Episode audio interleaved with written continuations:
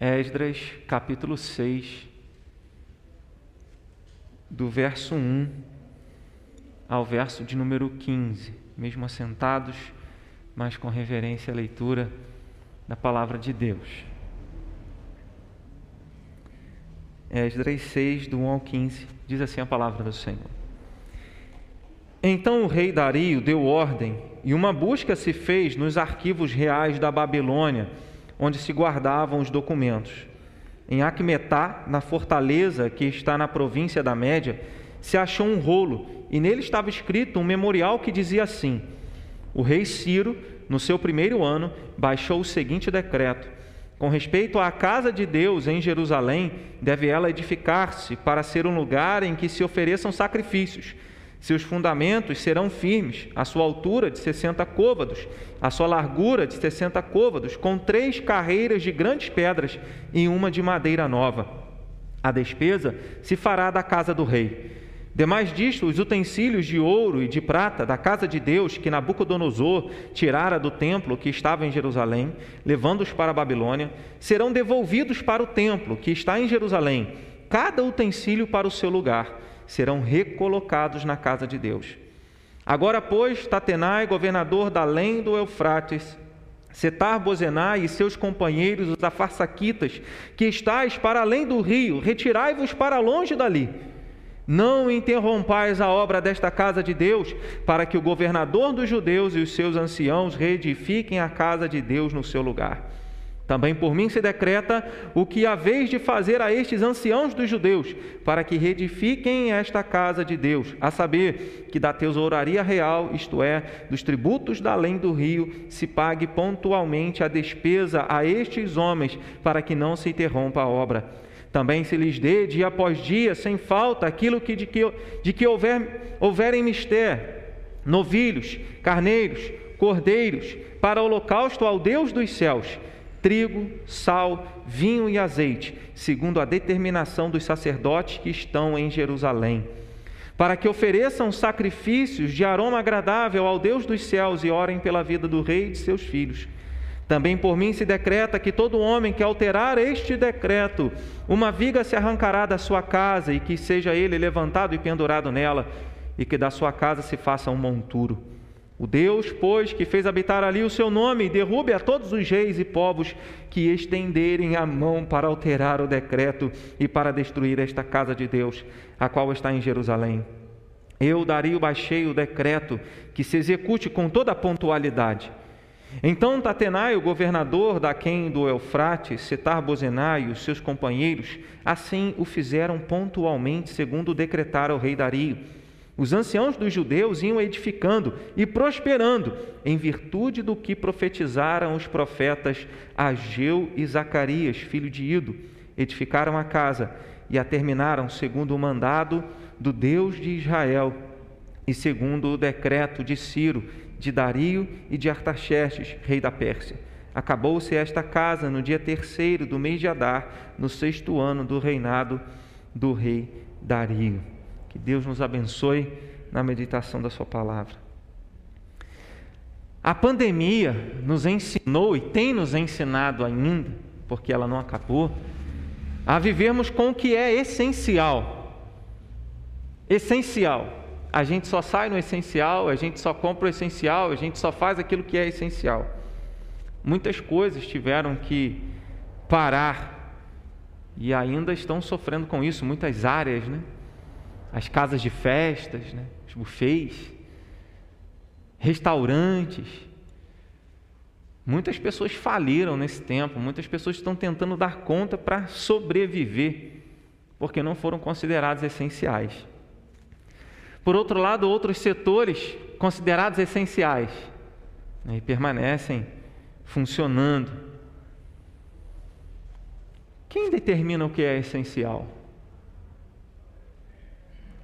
São as nossas necessidades que determinam o que é essencial? São os nossos desejos, entenda a diferença, necessidades e desejos. São os nossos desejos que determinam o que é essencial? É o governo que determina o que é essencial? A gente chegou ao cúmulo de ter alguns mercados, lojas de departamentos abertas, porque o que vendia era essencial, mas algumas gôndolas, algumas prateleiras lacradas. Se o comércio estava aberto e prateleiras lacradas dentro do comércio aberto, porque aquele produto não era essencial. E produtos né, que para quem precisava naquele dia estava ali fechado, impossibilitado de ser comprado.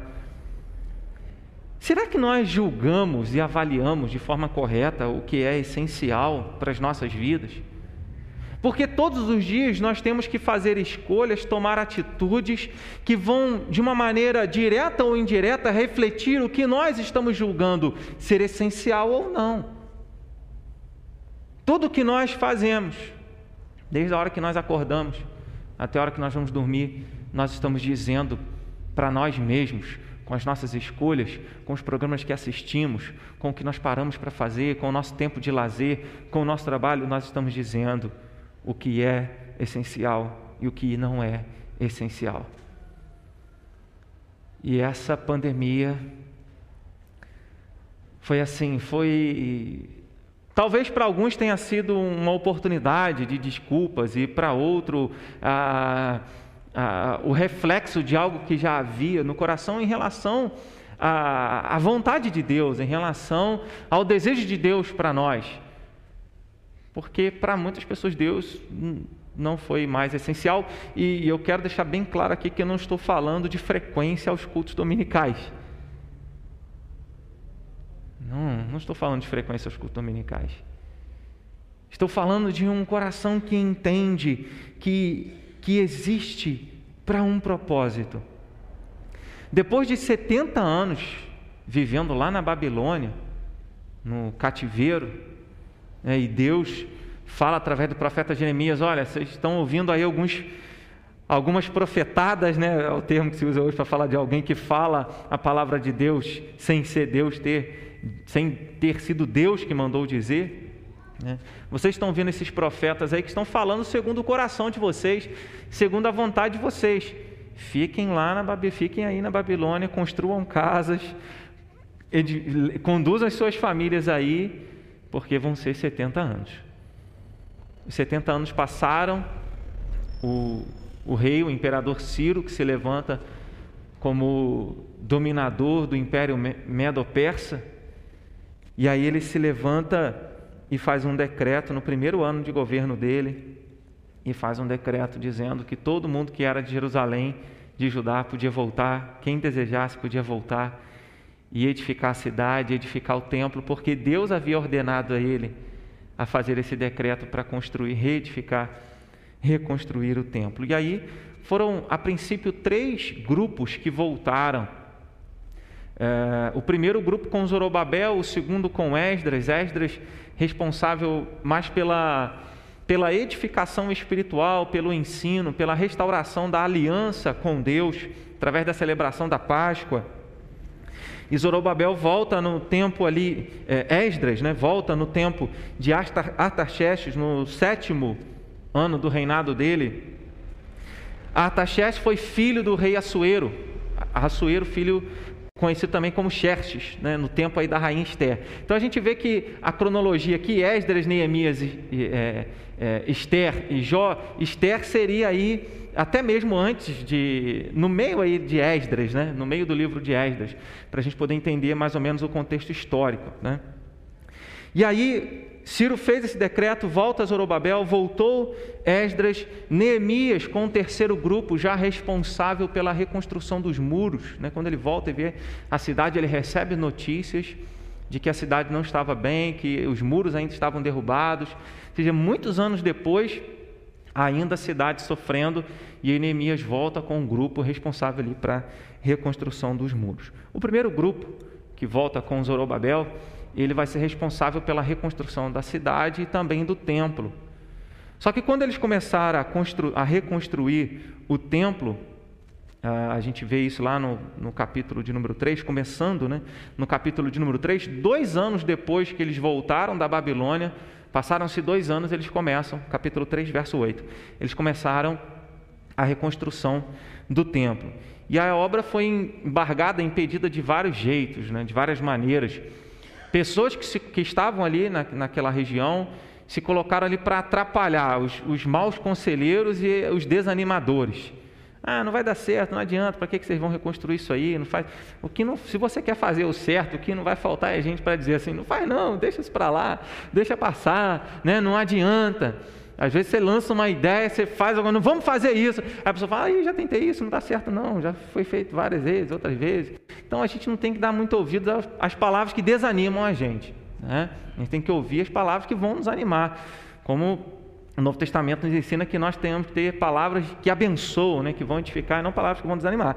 Mas havia aqueles que iriam, que estavam ali para desanimar o povo, e não apenas isso, Outros se levantaram e enviaram cartas para o rei Artaxerxes, dizendo: Olha, é, o rei faça uma pesquisa aí nos, nos anais de Jerusalém e de Judá, para o rei ver que essa cidade se levantou, que houve reis, que houve pessoas que se levantaram, que causaram tumulto aqui. Né? Talvez lembrando lá do rei Zedequias, que ficou nove anos como vassalo de Nabucodonosor, e aí no décimo, décimo primeiro ano se rebelou, e foi quando Nabucodonosor, depois de um ano, invadiu Jerusalém, destruiu com o templo, destruiu com tudo ali, né, levando o restante dos exilados para a Babilônia. E aí então Artaxerxes decreta diz assim: para a obra, não, não deixa continuar essa obra. Essa obra ficou parada um ano, dois anos, três anos. É porque, pulando um versículo, né, se a gente ler o, o, o, o final do capítulo 4 e o início do capítulo 5, não tem pausa nenhuma. Mas a, a, história e pelos registros, no sétimo ano, no segundo ano de Dario, né, e tal ano de tal rei, foram em torno de 15 a 16 anos que a obra ficou parada. Nesse período, Deus levanta, e aí, quando a gente lê o livro de Esdras, Neemias e Esther, a gente precisa ler o livro dos profetas Ageu e Zacarias, que são contemporâneos. As mensagens que eles pregaram foram para as pessoas desse período. Então Deus levanta, isso está no capítulo de número 5, os primeiros versículos. Deus levantou os profetas Ageu e Zacarias para anunciar a mensagem. O povo que estava vivendo e tinha deixado a construção, a reconstrução do templo, e, o, e Ageu, ele diz no capítulo 1, verso 4: Acaso é tempo de habitar vós em casas apaineladas, ou seja, em casa bem arrumada, pintada, enquanto esta casa permanece em ruínas? Ou seja, o povo estava vivendo para si mesmo, pensando apenas nos seus interesses e esquecendo da reconstrução do templo, esquecendo da obra de Deus. E aí, depois disso, depois com a mensagem, né, com a pregação dos profetas, Ageu e Zacarias, o povo se reanima no Senhor, o povo é animado e retoma a reconstrução. E aí obtém apoio do imperador, do, do agora então imperador é, Dario. Algumas, alguns historiadores dizem que Dario ele não foi o imperador de toda a região, de todo o império medo-persa, mas um rei é, de determinada região. Mas isso não é tão relevante para o objetivo nosso aqui. Mas ele faz um decreto em que é, deveria se continuar a, e terminar a reconstrução do templo e, e fazer provisões para isso. E o governador da região, de toda aquela região para baixo do rio Eufrates, deveria, é, não deveria atrapalhar e deveria enviar esforço para auxiliar também os anciãos de Jerusalém a estarem reconstruindo o templo. Porque a obra de Deus era importante e nesses dias de pandemia, nós devemos lembrar que a obra de Deus, ela é essencial. A obra de Deus é importante. Durante a pandemia, tantas vezes nós falamos sobre essencia, essencialidade né, da igreja aberta, mas não se trata de, de uma porta aberta, não se trata de um culto dominical, se, tá, se trata da obra de Deus sendo realizada com as portas abertas ou com as portas fechadas. A gente precisa lembrar disso. Porque se Deus quiser e for da vontade dele que essas portas sejam fechadas, mas ainda assim sempre haverá, como a história do povo dele, desde o princípio, desde Abel, nos mostra, sempre haverá um remanescente fiel que realiza a obra de Deus, porque a obra de Deus é importante porque a obra de Deus ela é essencial. A obra de Deus é feita pela ordem de Deus. Do verso 1 ao 5, Dario está lendo e ele lê o, a matéria que dizia respeito ao decreto de Ciro. Como Ciro, o imperador de então, quando assume o império, ele decreta dizendo: Olha, o povo volte, quem é de Jerusalém de Judá, volte e reconstrua a casa do Deus dos céus. Então era uma ordem de Deus. Se a gente lê o verso de número 14, né, diz no, na parte B, no finalzinho, né, no verso 14: edificaram a casa e a terminaram segundo o mandado do Deus de Israel e segundo o decreto de Ciro. Segundo o mandado do Deus de Israel. A obra de Deus, ela é realizada por causa da ordem de Deus. Ela é feita pela ordem de Deus, foi pelo mandado do Senhor que a obra de reconstrução do templo chegou ao final. Se dependesse do povo, o povo estava pensando lá até hoje: olha, vamos fazer ou não vamos? Né? Vamos realizar, vamos reconstruir, vamos deixar, porque a gente não depende mesmo de templo.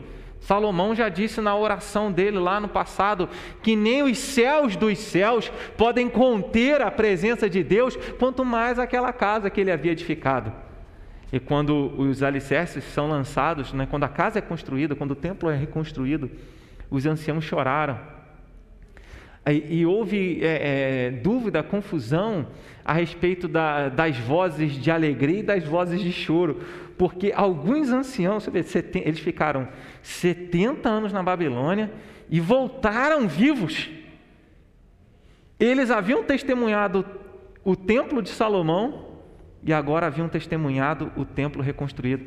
E alguns choraram, porque a glória daquele templo, embora o profeta Ageu houvesse dito, a glória da segunda casa será maior do que a primeira, alguns anciãos choraram de tristeza, porque aquele templo reconstruído nem se comparava ao templo de Salomão. Mas outros que não tinham visto se alegraram, é o templo da casa do nosso Deus. E aí o povo, ouvindo a mensagem dos profetas, ouvindo a voz de Deus, ouvindo a ordem de Deus, se colocaram para reconstruir. É, é interessante que muitas vezes algumas pessoas que não temem a Deus expressam mais obediência à ordem de Deus do que aqueles que dizem que são. Porque o texto diz que Dario, que Ciro, que Artaxerxes, né, aqui mais para frente, eles foram reis levantados por Deus como instrumentos dele para que o templo, para que Jerusalém fosse reedificada, fosse reconstruída de novo. Né? E ao passo que alguns do povo estavam lá esperando, né? deixando as coisas acontecerem.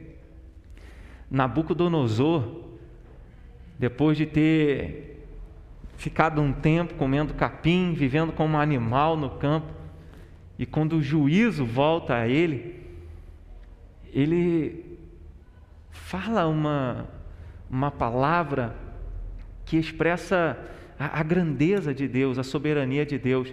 Está lá no livro de Daniel, capítulo 4, na altura do verso 35.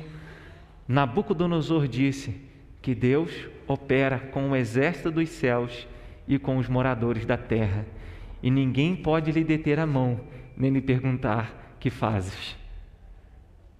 É, então, Nabucodonosor, que foi um homem que não temia Deus, que queria ser adorado como um Deus, ele reconhece que não havia Deus como Deus de Daniel, como Deus dos céus e da terra, que operava juntamente sobre todas as circunstâncias no reino espiritual e no reino físico.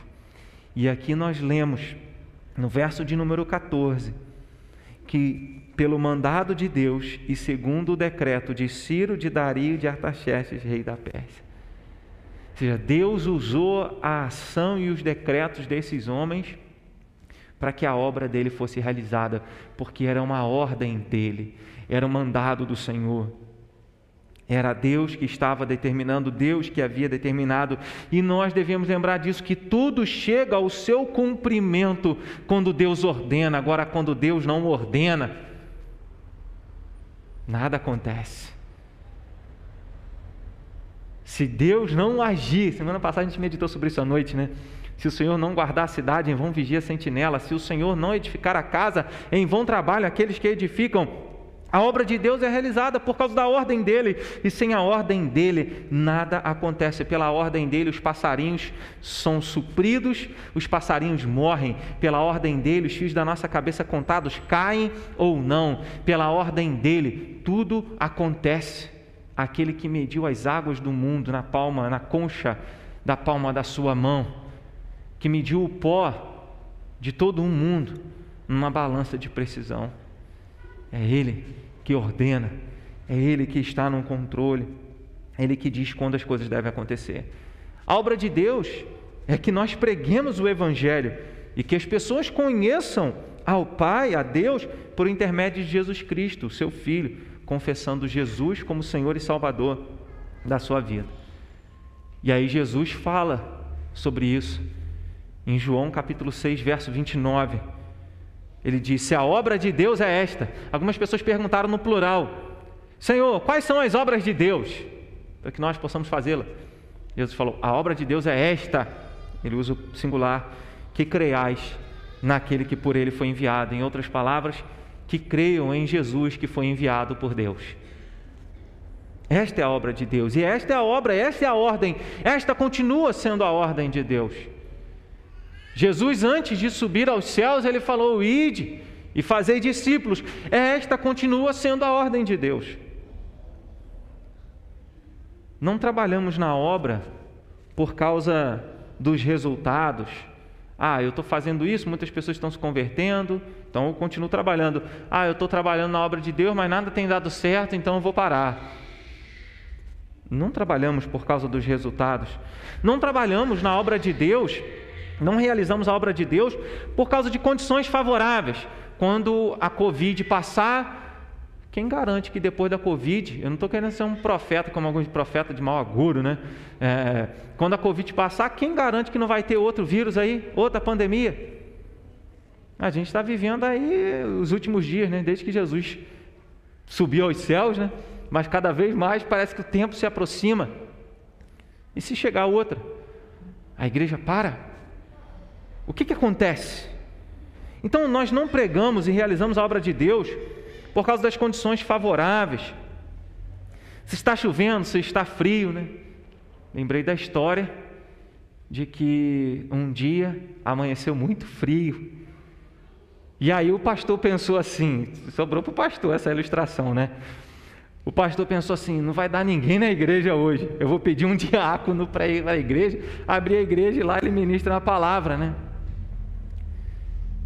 E assim o pastor fez: olha, hoje não deve estar muita gente na igreja, você vai e, e abre a igreja lá. Se tiver alguém, você dá uma palavra e faz uma oração. E o diácono foi, glória a Deus pelos diáconos. E aí o diácono foi. E quando o diácono abriu, chegou na igreja, aí tinha um menino, talvez de oito anos, aproximadamente de oito anos, naquela, naquele culto, naquela congregação, naquele dia. E o diácono pregou uma mensagem falando: Olha para Jesus. E aquele menino saiu dali daquele dia decidido a continuar olhando para Jesus todos os dias. E aquele menino se chamava Charles Haddon Spurgeon, um grande pregador da palavra de Deus. Foi alcançado e foi um instrumento de Deus para alcançar milhares e milhares de pessoas.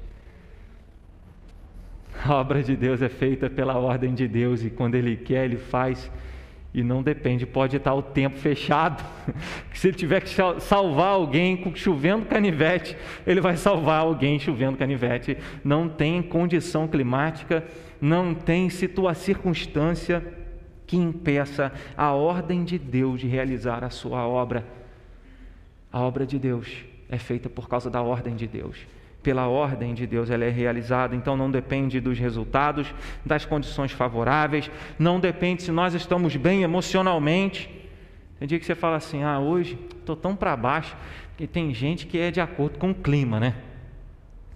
Tem gente que quando o dia amanhece ensolarado, fala, que dia maravilhoso, dá aquele ânimo, né? Aí quando o dia amanhece meio nublado, aquele sereno, fala assim, hoje está tão enjoado, né? Vontade de não fazer nada. Tem gente que o emocional é de acordo com o clima. E a, nossa, e a obra de Deus não pode depender do clima, não pode depender do nosso clima, emocionalmente falando. Se a gente está animado, se a gente está bem, se a gente não está, ela tem que ser realizada. Elias, depressivo, dentro de uma caverna. Deus fala para ele: Elias, o que você está fazendo aí dentro? Vai lá pregar a mensagem para Acabe e para Jezabel.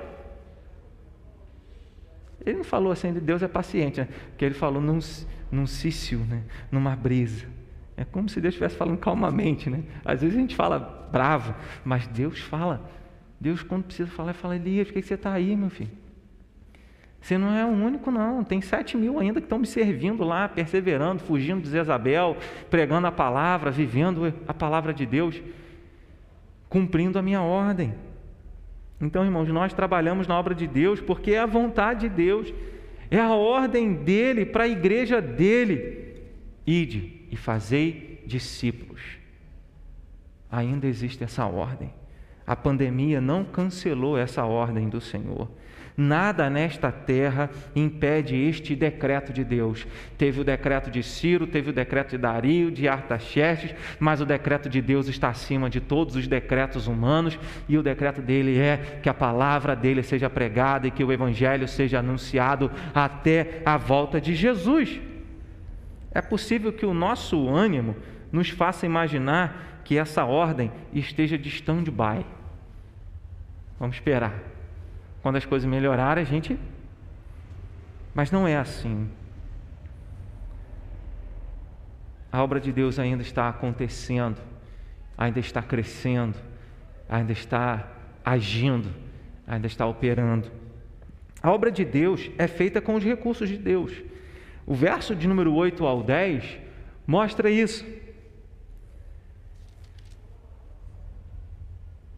De, o decreto de Dario, né, quando ele diz: Também por mim se decreta o que há vez de fazer, falando a Tatenai, né, governador ali daquela região do Eufrates, para baixo do Eufrates.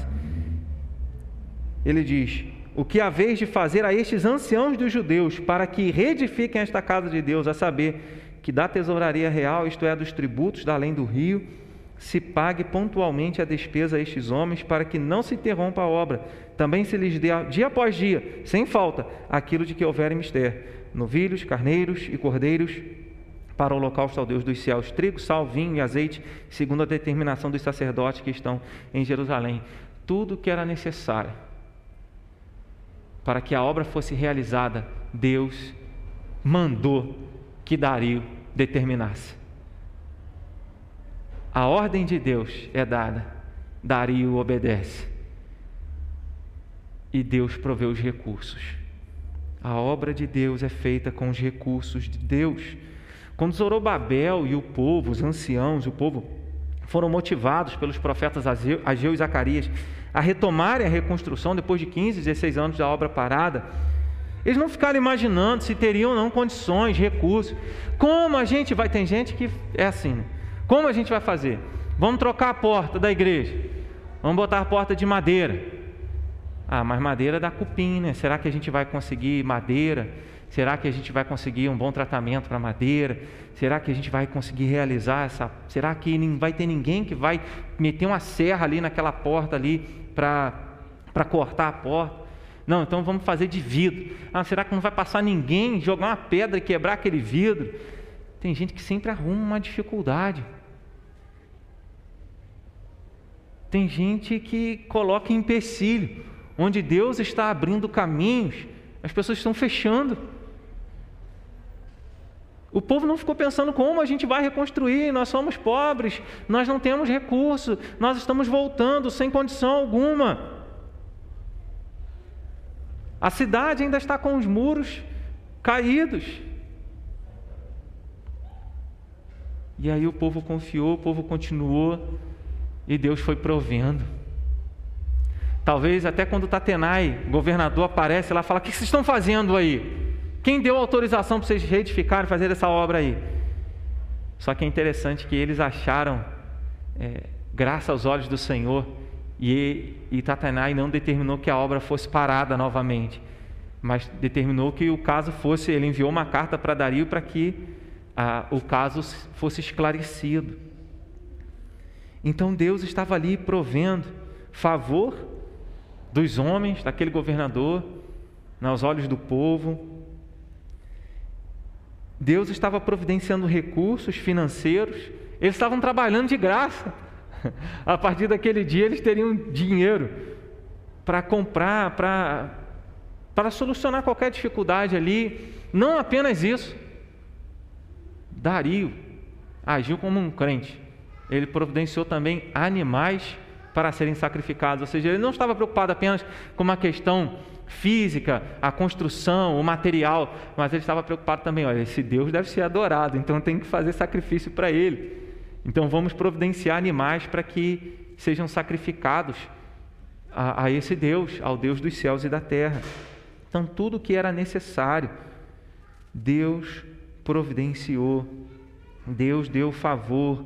Os olhos diz o verso 5 do capítulo 5, porque os olhos do Senhor estavam sobre os anciãos dos judeus e isso foi suficiente, todos os recursos Deus proveu para que tudo acontecesse da melhor maneira. Dario leu nos documentos reais que Ciro havia determinado que o tesouro da casa do palácio, que tudo aquilo que Nabucodonosor havia levado fosse voltasse, fosse devolvido para Jerusalém, para o templo, para a reconstrução do templo. E isso foi feito. Aí eu quero lembrar você uma coisa. Quando a obra é de Deus, Ele mesmo provê os recursos para que ela aconteça.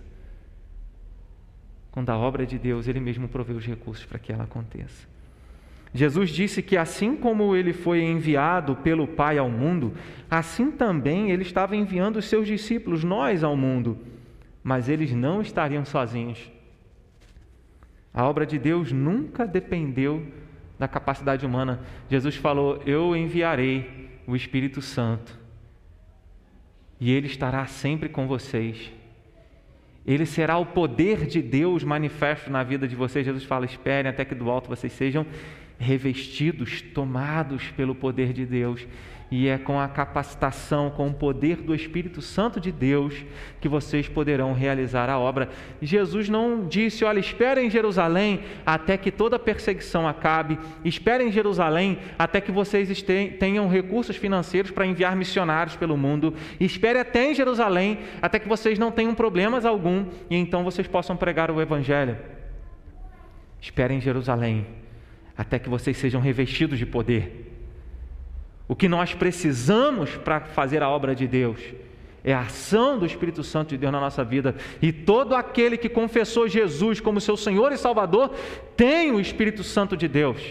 1 Coríntios capítulo 12, verso 2 ou verso 3.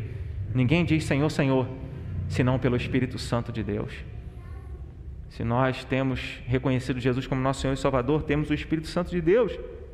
Temos o poder de Deus na nossa vida e que bom saber que a obra não depende da nossa capacidade, mas do poder do Espírito Santo de Deus agindo na nossa vida e através da nossa vida. Ela sempre foi realizada assim. A obra de Deus sempre aconteceu com uma ação, com uma provisão do próprio Deus para o seu povo. Para quê? Pastor, olha, maravilha. Não, para que a glória seja dele para que a glória não seja do homem, mas para que a glória seja de Deus. Se nós realizamos qualquer obra para que o nosso nome esteja em evidência, para que nós recebamos os lauréis, a recompensa, o prêmio, não é a obra de Deus que nós estamos fazendo, mas é a obra do Diego, a obra do irmão tal. A obra de Deus é quando nós realizamos para a glória dele, com os recursos dele, porque é assim que ele faz. Quando pensamos, aí outro, outro aspecto é importante, pensar, porque quando nós imaginamos, quando nós pensamos que nós não vamos dar conta, ou que nós não conseguiremos realizar a obra de Deus, é que nós não estamos colocando Deus nessa equação. Ah, eu não posso, eu não sei, eu não vou dar conta, eu não consigo. Peraí, você colocou Deus ou você está olhando para você? Quando nós olhamos para nós mesmos, nós vamos dizer, eu não posso. Mas quando Deus entra, quando Deus é colocado nessa equação da obra dele, tudo acontece. Quando ele é o autor da obra, quando ele é o agente da obra, ele também é o provedor da obra. Que nós lembremos disso, a obra de Deus é feita com os recursos do próprio Deus e ele nos deu o seu Espírito Santo, e isso é o suficiente. A gente pode não ter nada, mas se a gente tiver o Espírito Santo, a gente já tem tudo para fazer tudo que é suficiente para fazer a obra de Deus. Terceiro, a obra de Deus é feita sem interrupção. O verso 6 e o verso 7 mostram isso. O verso 6 diz: Agora, pois, Tatenai, governador da além do Eufrates, Setar Bozenai e os seus companheiros, a Façaquitas, os que estáis para além do rio, retirai-vos para longe dali. Ou seja, não atrapalha. Verso 7: Não interrompais a obra desta casa de Deus, para que o governador dos judeus e seus anciãos reedifiquem a casa de Deus no seu lugar. Não interrompais. A obra de Deus é feita sem interrupção. Não para. A ordem de Dario expressava a direção de Deus naquela situação. Porque se eu paro, é uma corrida de revezamento também. Se eu paro, alguém continua. Mas jamais pensar, ah, se eu não fizer, ninguém faz. Porque o dia que você não fizer, o dia que eu não estiver aqui, vai ter outro aqui para fazer. E que não haja vanglória nenhuma em nós, em cada um de nós. Porque os recursos são dele, as pessoas são dele. Porque a obra de Deus não pode parar. A igreja presbiteriana de Conselheiro não parou. Nós continuamos realizando a obra de Deus. O tempo não pode parar a obra de Deus. Dois anos de pandemia, dez anos de pandemia, 70 anos de cativeiro, 15, 16 anos de embargo numa obra de Deus. Nada disso foi capaz de parar a obra de Deus, nem o sofrimento de Jesus, nem a morte na cruz, nem a perseguição contra a igreja ao longo dos séculos. A igreja que tem sofrido por causa de Jesus as perseguições, Nada disso tem parado a igreja, nada disso para a obra de Deus, porque Jesus falou para os seus discípulos: as portas do inferno jamais irão prevalecer contra a igreja. Jesus falou: meu pai trabalha até agora e eu trabalho também. Os religiosos achavam, não podemos trabalhar no sábado, não pode fazer nada no sábado. E Jesus curava no sábado, Jesus pregava no sábado, Jesus fazia milagres no sábado. Jesus está trabalhando. A obra de Deus, no que diz respeito à missão da igreja, só acaba quando Jesus voltar. Jesus falou isso em Mateus 24, verso 14. E será pregado este evangelho do reino por todo o mundo, para testemunho a todas as nações. Então virá o fim. O fim não veio. Então existe uma mensagem a ser pregada existe uma obra ainda a ser realizada. O Evangelho deve continuar sendo pregado. Precisamos pedir a Deus sabedoria e maneiras diferentes de fazermos os mesmos discípulos que têm sido feitos ao longo dos séculos, discípulos tais que têm conduzido a obra e realizado a obra de Deus ao longo dos séculos, pregando, batizando e ensinando a guardarem tudo o que Jesus ensinou. Atos, capítulo de número 5, verso 38 e 39, diz assim: Agora vos digo, dai de mão a estes homens, conselho de Gamaliel para os religiosos da época. Atos 5, 38 e 39. Agora vos digo, dai de mão a estes homens, deixai-os, porque se este conselho ou esta obra vem de homens, perecerá.